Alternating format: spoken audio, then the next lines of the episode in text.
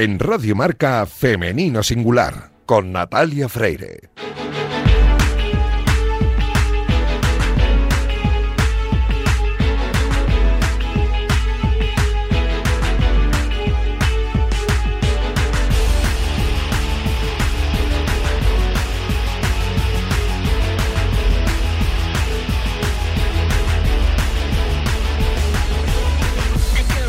Muy buenos días y bienvenidos un sábado más a este espacio de radio en el que nos empeñamos en dar visibilidad y voz a las mujeres que hacen que nuestro deporte sea cada vez más grande. Nos encanta ver triunfar a nuestros deportistas, ya sean hombres o mujeres, pero permitidnos que en la próxima media hora hablemos solo en femenino singular, que es el nombre de este programa que escucháis ahora mismo en la sintonía de Radio Marca. Os recuerdo que podéis encontrar los audios de nuestros programas en todas las plataformas de audio y en la web de marca.com. Y a los mandos técnicos me acompaña Iñaki Serrano, que ya está haciendo que todo suena a la perfección y este que comenzamos es el programa 257 y como es costumbre esta temporada lo hacemos hablando con Irina Rodríguez sobre el entrenamiento invisible. Arrancamos ya.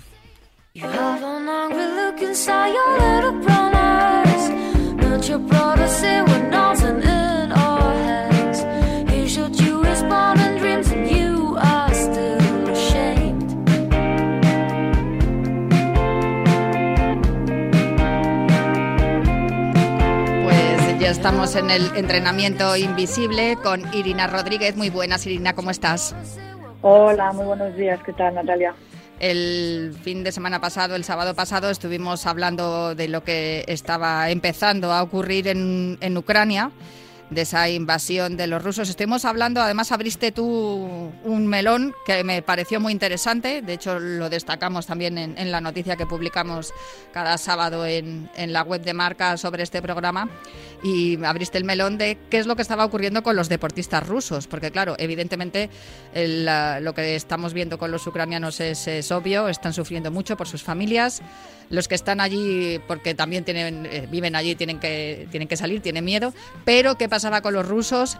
Eh, en estos últimos días hemos visto que las sanciones se han hecho ya firmes y, de hecho, en el día de ayer que comenzaron los Juegos Paralímpicos, pues se les ha impedido eh, competir a todos los deportistas rusos, ni siquiera bajo la, bandera del Comité Olímpico Ruso. Sí, sí, eso escuché. O sea, eh, tengo entendido que ya habían rusos, deportistas paralímpicos rusos que habían llegado a la villa y que tal y como llegaron, los devolvieron a su país. Es un poco injusto realmente, porque hemos visto, yo he estado, ya sabes que me gusta mucho la, rítmica y he estado muy pendiente de, todas las, las gimnastas fundamentalmente de las ucranianas, ¿no? Porque además la escuela ucraniana es una escuela que me encanta, me parece que, la gimnasia que realizan es, perfecta, con una sensibilidad muy especial, igual que la búlgara, pero por ejemplo hemos visto el testimonio de Melitina Staniuta que está en España, precisamente le pilló el, ataque de Rusia a Ucrania aquí, y ella es una de las voces que se han alzado se han alzado contra el presidente bielorruso y siempre se ha quejado de que Bielorrusia fuera un, satélite de, de, la Rusia de Putin y ella, pues claro, lo está pasando realmente mal, porque igual que les pasa a muchos rusos que están fuera, fuera de su país, ¿no? Que solo el simple hecho de decir que eres ruso ya te impide, ¿no? Y te, como les está pasando a los, a los deportistas, te, te impiden y, y ya pues que te censuran y te ponen una cruz que algunos habrá que a lo mejor están a favor de lo que se está haciendo desde el mandato de Putin, pero la mayoría intuyo que no. Más que nada porque el deporte, Irina, y de eso tú lo sabes muy bien, que en tu deporte, en la natación artística, eh, estás en contacto con, deportistas de todo el mundo. Eh, uno de los valores que, se desprende de, la competición, pues es precisamente eso, el, compañerismo, ¿no? Claro, es que aquí el debate que abrimos el otro día sobre si es correcto o no la sanción a deportistas rusos, para mí tiene muchísimos matices, ¿no? O sea, creo que cualquier opinión o sea, es válida en el sentido que si yo misma me pongo en ambos lados, por un lado entiendo que es una de las formas eh, o medidas que, tiene el mundo un poco más pacifista para presionar al país, ¿no? Que al final puede ser desde bloquear cuentas bancarias como se está haciendo o, desde sancionar al deporte de ese, de ese país. Pero claro, si me pongo también en el lugar de los deportistas, o sea, hasta qué punto, hasta qué punto es justo para ellos, ¿no? Eh, el deporte es deporte, es cierto que engloba muchísimos valores. Lamentablemente, cuando perteneces a un equipo nacional de, un país, lo representas bajo todas las consecuencias y inevitablemente, pues es cierto que, que política y deporte se entrelazan, ¿no? Pero hasta qué punto los deportistas somos herramientas políticas también. Entonces, eh, como tú muy bien dices, los deportistas son deportistas y la mayoría no se meten en política. Hay de todo.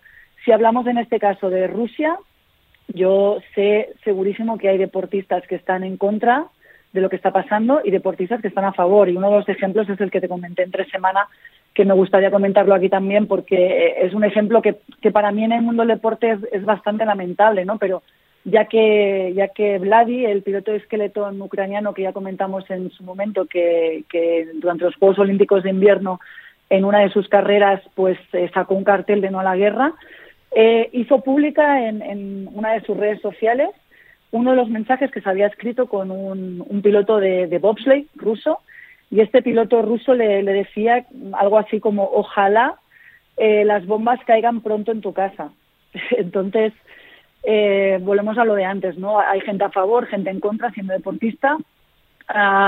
se podría abrir otro debate, se podría abrir otro debate que sí, por ejemplo, tengo entendido que ha habido algún piloto de Fórmula 1 ruso que se le ha dado la oportunidad, no sé cómo ha acabado el tema, pero se le ha dado la oportunidad de quizás competir eh, siempre y cuando no sea bajo la bandera rusa ni bajo ningún sponsor ruso. Que, o sea, dar un poco libertad al deportista también de poder escoger, ¿no? Pero claro, eso es un tema muy complicado, sinceramente. Daniel Kuleshov, vamos a decir su nombre, ¿no? Que fue el que le dijo a, a Vladi, el que, el que le dijo que, que eso, que quería, que ojalá que cayeran pronto las bombas en su casa. Me temo que están cayendo, mm, eh, Daniel, eh, fíjate, al final. Eh, en tu caso también, imagino que tendrás a, muchas muchas deportistas, ¿no? En rusas y ucranianas que conozcas, bueno, a lo mejor muchas no, pero algunas, no sé si has podido hablar con ellas y, y no sé si han podido trasladarte lo que está ocurriendo. Yo te puedo contar que desde luego eh, dentro de toda la barbarie que estamos viendo y dentro de lo tremendo que es lo que estamos viendo a través de las cámaras de, televisión, porque esta, esta invasión está siendo televisada a través de los móviles y de las televisiones. Dentro de todo esto estamos viendo momentos maravillosos de gente súper humilde de Polonia, de Rumanía, acercándose a la, a la frontera, recogiendo un montón de, de, familias que han llegado hasta allí, acogiéndoles en su casa sin ningún, sin ningún problema, todo lo contrario, haciendo todo lo que pueden. Dentro de todo lo horrible que está siendo, sí que estamos presenciando también eh, muchas escenas de, de humanidad que te hacen pensar que aún hay esperanza. Sí, lo cierto es que cuando hay una, una situación límite, pues sale, aflora tanto lo malo, pero también evidentemente lo bueno, ¿no? Y yo creo que es lo que nos tendríamos que dar y con, con, lo que quedar, ¿no? Y un poco a raíz de lo que estás comentando, ¿no? De, esta gente que acoge a, a, civiles ucranianos sin ningún tipo de problema. Lo, me gustaría trasladar al deporte. Otro debate que me gustaría un poco abrir es eh, que si, por ejemplo, eh, digamos que el Comité Olímpico Internacional puede sancionar a, los deportistas rusos cuando pasa una situación como esta que, que, bueno, que al final es una situación global, ¿no? Una situación que está pasando en el mundo. ¿Qué pasa entonces con los, con los deportistas del otro bando, ¿no? En el, en el sentido, ¿qué pasa ahora con los deportistas ucranianos?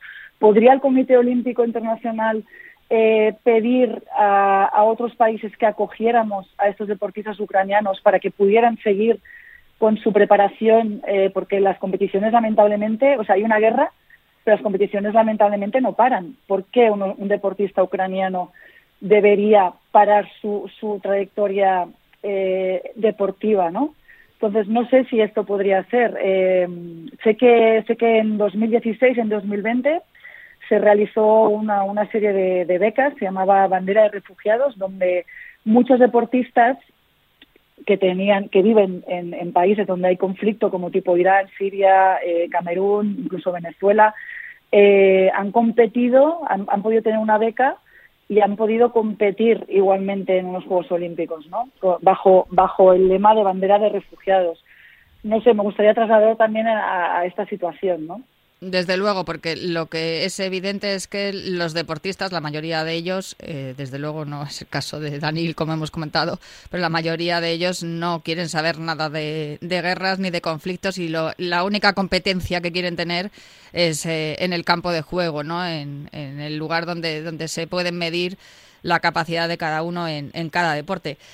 Eh, Irina, no sé tú cómo estás llevando esto, Sí, lo que te comentaba antes, estás hablando con, compañeras tuyas del deporte, con entrenadoras, con, gente que conozcas y que está cercana al conflicto, si te han trasladado alguna sensación y, si le ves una solución. Más o menos. Es decir, claro, yo en mi deporte justamente tanto Rusia como Ucrania ahora mismo son potencias mundiales. O sea, yo egoístamente pienso en el rendimiento deportivo de una competición y además de este año eh, hay campeonato todo el mundo de natación eh, en junio Claro, con todo esto pienso, eh, qué pena que nos tengamos que perder el equipo ruso, en el caso de que finalmente sancionen también, y qué pena que Ucrania, posiblemente por todo lo que está sucediendo, tampoco pueda acudir.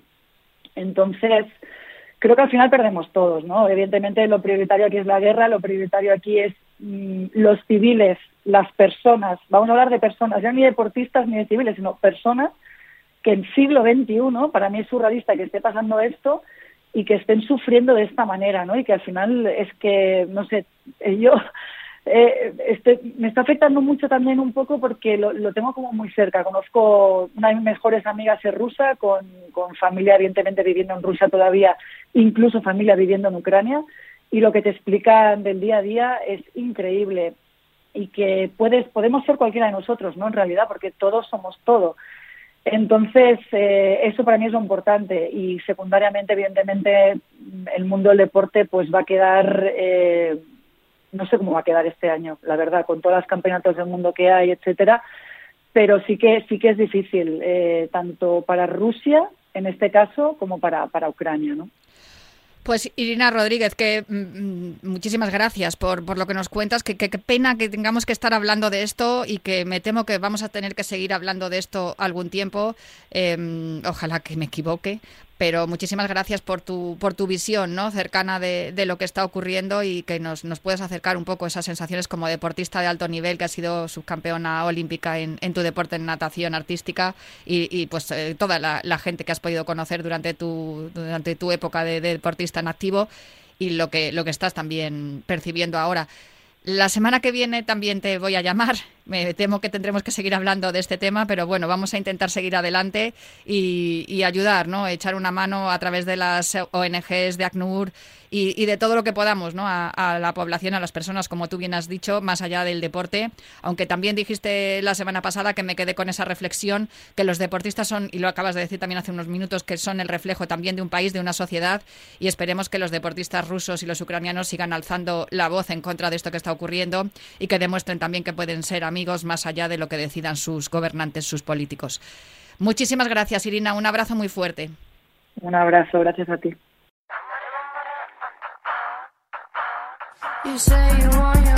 Esta semana en el estadio de Vallehermoso se presentaron las nuevas federaciones que se unen al patrocinio de Iberdrola. El impulso de la compañía llega ahora hasta 600.000 mujeres. En España existen 900.000 licencias femeninas, así que Iberdrola impulsa al 64% de las deportistas federadas. Tras la ampliación, Iberdrola cuenta ahora con 35 ligas y otras 75 competiciones con naming right, que hacen un total de 110 competiciones patrocinadas por Iberdrola. Además, dobla las federaciones impulsadas y pasa de 16 a 32. Y en España existen 66 federaciones, así que con esta ampliación, la compañía ya impulsa la mitad. Algo de lo que está muy orgulloso el director general de negocios de Iberdrola, Armando Martínez. Nosotros ante este compromiso no podíamos fallar. La respuesta que estamos recibiendo de todas vosotras es tremendo y vamos a redoblar el impulso. Estábamos hablando de 300.000 deportistas, vamos a ampliar el apoyo a 600.000, que va a suponer dos tercios, dos de cada tres mujeres deportistas en este país va a recibir el impulso y el apoyo de Iberdrola. Vamos a ampliar eh, las federaciones, estábamos apoyando a 16 federaciones y vamos a apoyar a 32 federaciones. Nada menos. Vamos a duplicar por dos eh, el apoyo eh, y luego el, tema de los torneos, las copas, estamos organizando 50 y vamos a pasar a 110. Eh, estamos muy orgullosos y seguimos impulsando el deporte femenino. Contamos con todas vosotras para seguir creciendo y para que la igualdad y el deporte sea una realidad cada vez mayor. Es un orgullo poder trabajar con vosotras y contad con nosotros pero sois una inspiración, realmente lo sois. Y creo que tenéis, además, eh, estáis formando parte de, un, de algo muy importante para una sociedad como la nuestra. Sois los modelos donde muchas niñas, muchas jóvenes pueden conseguir lo que decía Lourdes antes, que sí se puede. El deporte no tiene nada que ver con el género, ni con la raza, ni con la nacionalidad, que el deporte tiene que ver con que uno mismo quiera. Pero lo que hacéis y los símbolos que mandáis a la sociedad, que es tan importante, es, es, fundamental. Y bueno, pues como dice el título, son 600.000 razones para promover la igualdad en el deporte y ojalá, y termino como empecé, dentro de unos años nadie hable de igualdad porque será una cosa normal en esta sociedad. Ojalá. Y seremos nosotros y vosotras los que habremos conseguido tener ese sueño y hacer que la igualdad no sea tema, porque la igualdad será algo que tendremos todos los días. El apoyo económico de la compañía es fundamental para que más jóvenes puedan seguir con su formación académica sin abandonar su actividad deportiva. Este es el caso de las dos deportistas que vamos a escuchar a continuación, Ana Pérez Box y Adriana Cerezo. Estoy con la subcampeona del mundo de judo, Ana Pérez Box, que la Federación de Judo es precisamente una de las federaciones que, se, que ingresan en este patrocinio de Iberdrola. Y Ana Pérez Box ya ha demostrado que merece ese patrocinio, pero quiere más, ¿a que sí, Ana? Muy buenas. Sí, bueno, creo que los deportistas siempre queremos más, o sea que es nuestro trabajo el querer y el, y el ir a por más siempre. El patrocinio de Iberdrola sin duda contribuye, entre otras cosas, a que vuestros desplazamientos, las ayudas, las becas sean mejores, podéis dedicaros plenamente a, a vuestro deporte, pero también a que se os vea más, porque es una de las cosas que, se está demandando, ¿no? La visibilidad y la creación de referentes. Sí, yo creo que el dinero se agradece, las ayudas económicas es algo muy bueno, el poder tener más dinero en nuestra federación, pero algo que vamos a agradecer mucho es el que nos den visibilidad. Al final es lo que se ha hablado hoy aquí, el que las niñas, el que la gente conozca el deporte es algo que nos va a hacer crecer incluso más que todas las ayudas que nos puedan dar y al final es lo que de verdad vamos a acabar agradeciendo de aquí a un tiempo esas 600.000 mujeres que van a recibir este patrocinio de Iberdrola. Sin duda, muchas de ellas son deporte base y es lo que, lo que os va a reforzar también a todas las que estáis ya en la élite. Sí, es que es lo que decíamos al final, es un refuerzo, es una ayuda y todo deporte le viene bien. Al final aquí hay deportes que son muy visibles, pero también hay deportes minoritarios y al final el que nos traten a todas por igual y el que se ayude desde la base es lo que hace que el deporte vaya creciendo y siga mejorando día a día. Pues Ana Pérez Box, subcampeona del mundo de judo, muchísimas gracias por atendernos en Radio Marca. Muchas gracias a vosotros. De una subcampeona del mundo como Ana Pérez Box a una subcampeona olímpica como Adriana Cerezo y dos, eh, dos federaciones que además ingresan, son nuevas en, este patrocinio de Iberdrola. Pero vamos, que tendréis que estar muy contentas porque desde luego habréis contribuido con esos éxitos a, a este patrocinio. Adriana Cerezo, muy buenas. Hola, muy buenas, ¿qué tal? Pues la verdad que muy contenta y orgullosa de ver a tantas mujeres como referentes, tú con lo jovencísima que eres y ya eres una referente dentro de tu deporte. Bueno, no sé si podríamos decir que, que, ya lo soy, pero ojalá que sí.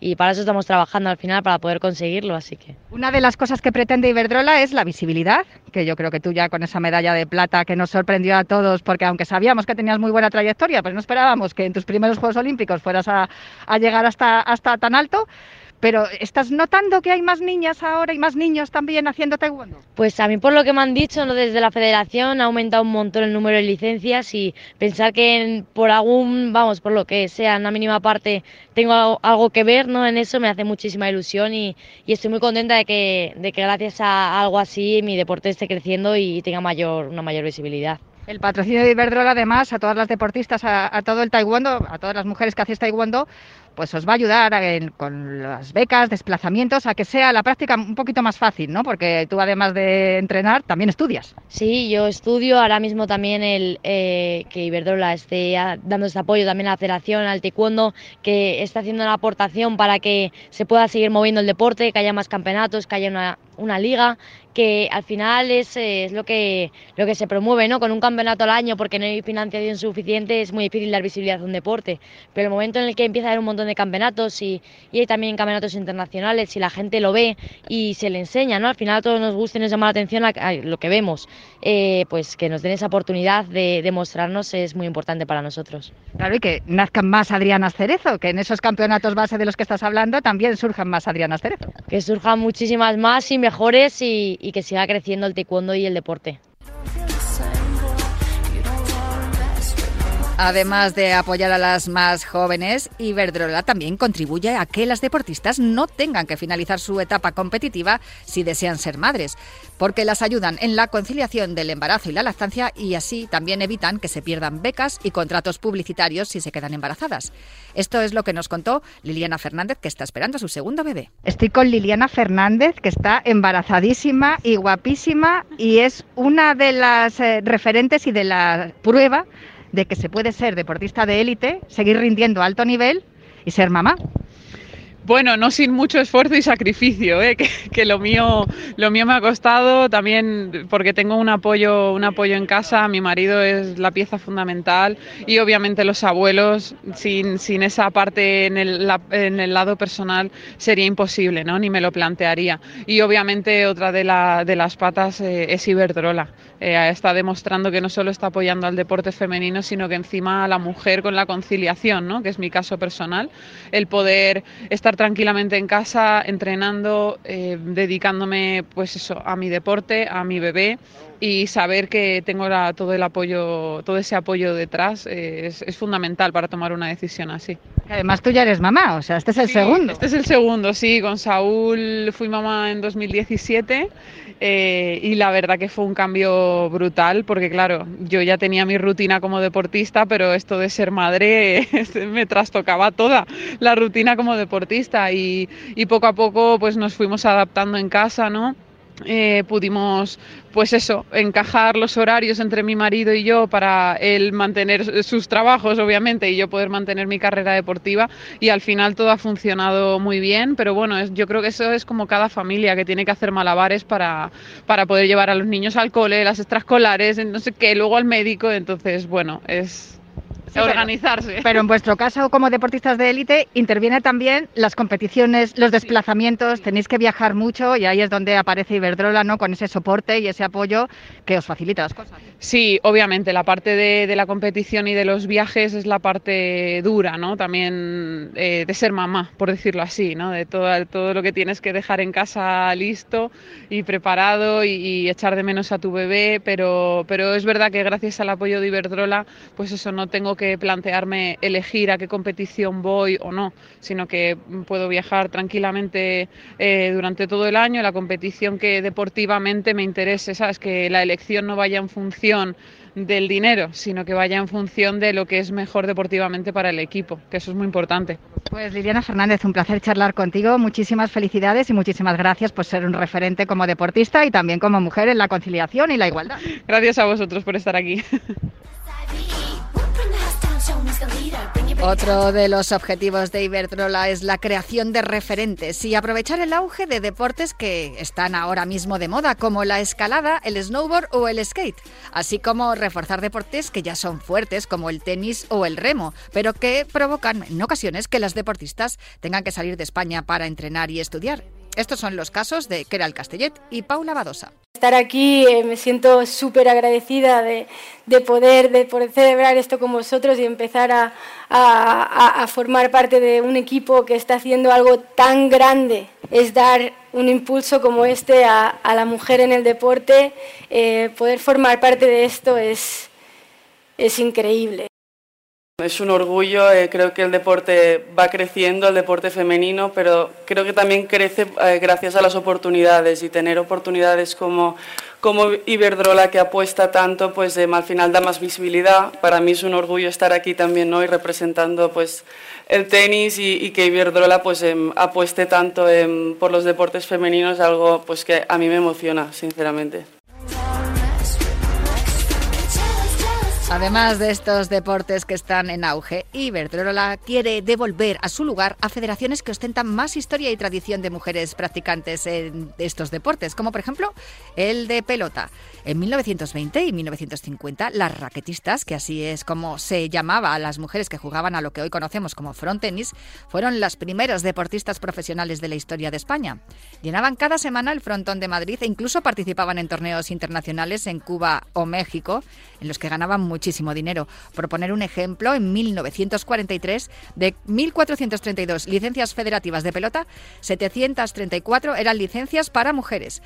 Pero desde Iberdrola también quieren impulsar deportes que tradicionalmente eran practicados solo por hombres, pero que cada vez cuentan con más licencias femeninas.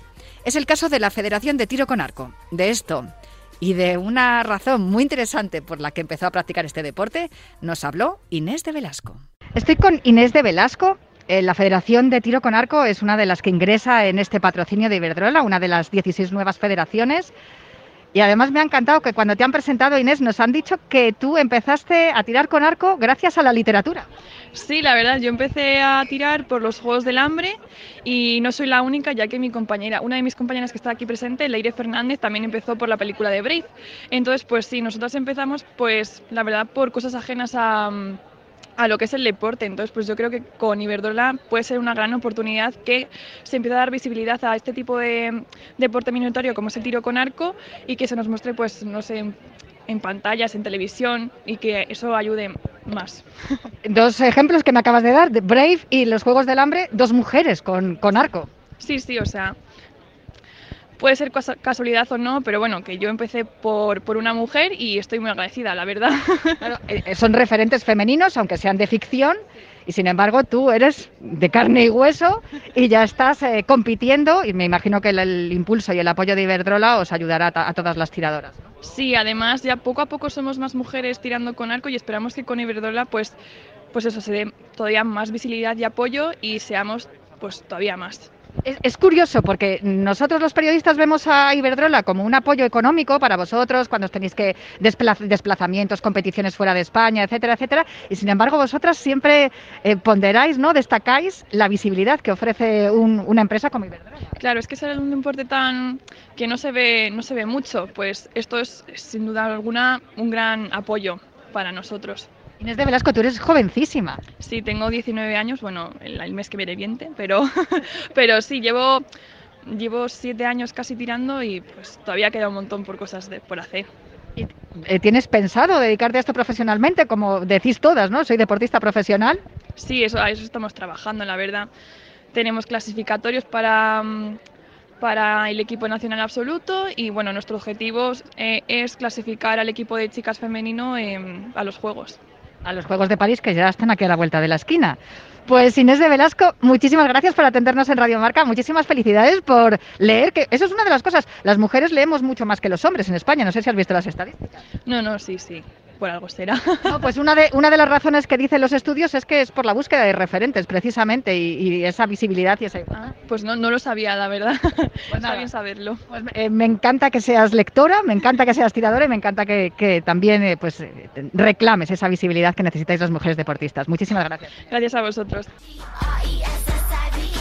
Esta semana, además de hablar con todas estas excelentes deportistas que van a ver su carrera apoyada por el impulso de Iberdrola, también pudimos hablar con la mejor atleta del mundo, Yulimar Rojas, que estuvo en Madrid para participar en la prueba del World Indoor Tour en el Polideportivo Municipal de Gallur. Saltó el miércoles pasado 15.41, quedándose a solo dos centímetros del récord del mundo indoor que ella misma batió hace dos años en esa misma pista. Pero nosotros quisimos preguntarle por algo que no estaba relacionado con la competición, pero que nos llamó mucho la atención. Esto es una curiosidad femenina. ¿El pelo morado es porque en una semana tenemos el 8 de marzo?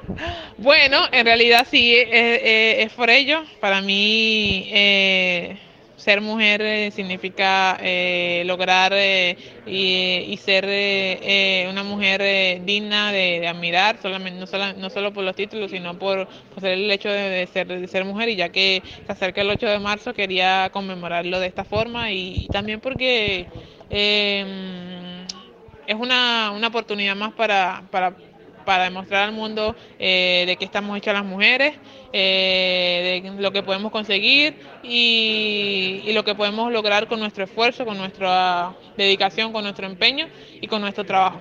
De verdad que eh, es eso lo que pienso y, nada, espero poder hacerlo de buena forma mañana y, y decirle al mundo y que el mundo me vea con mi cabello morado.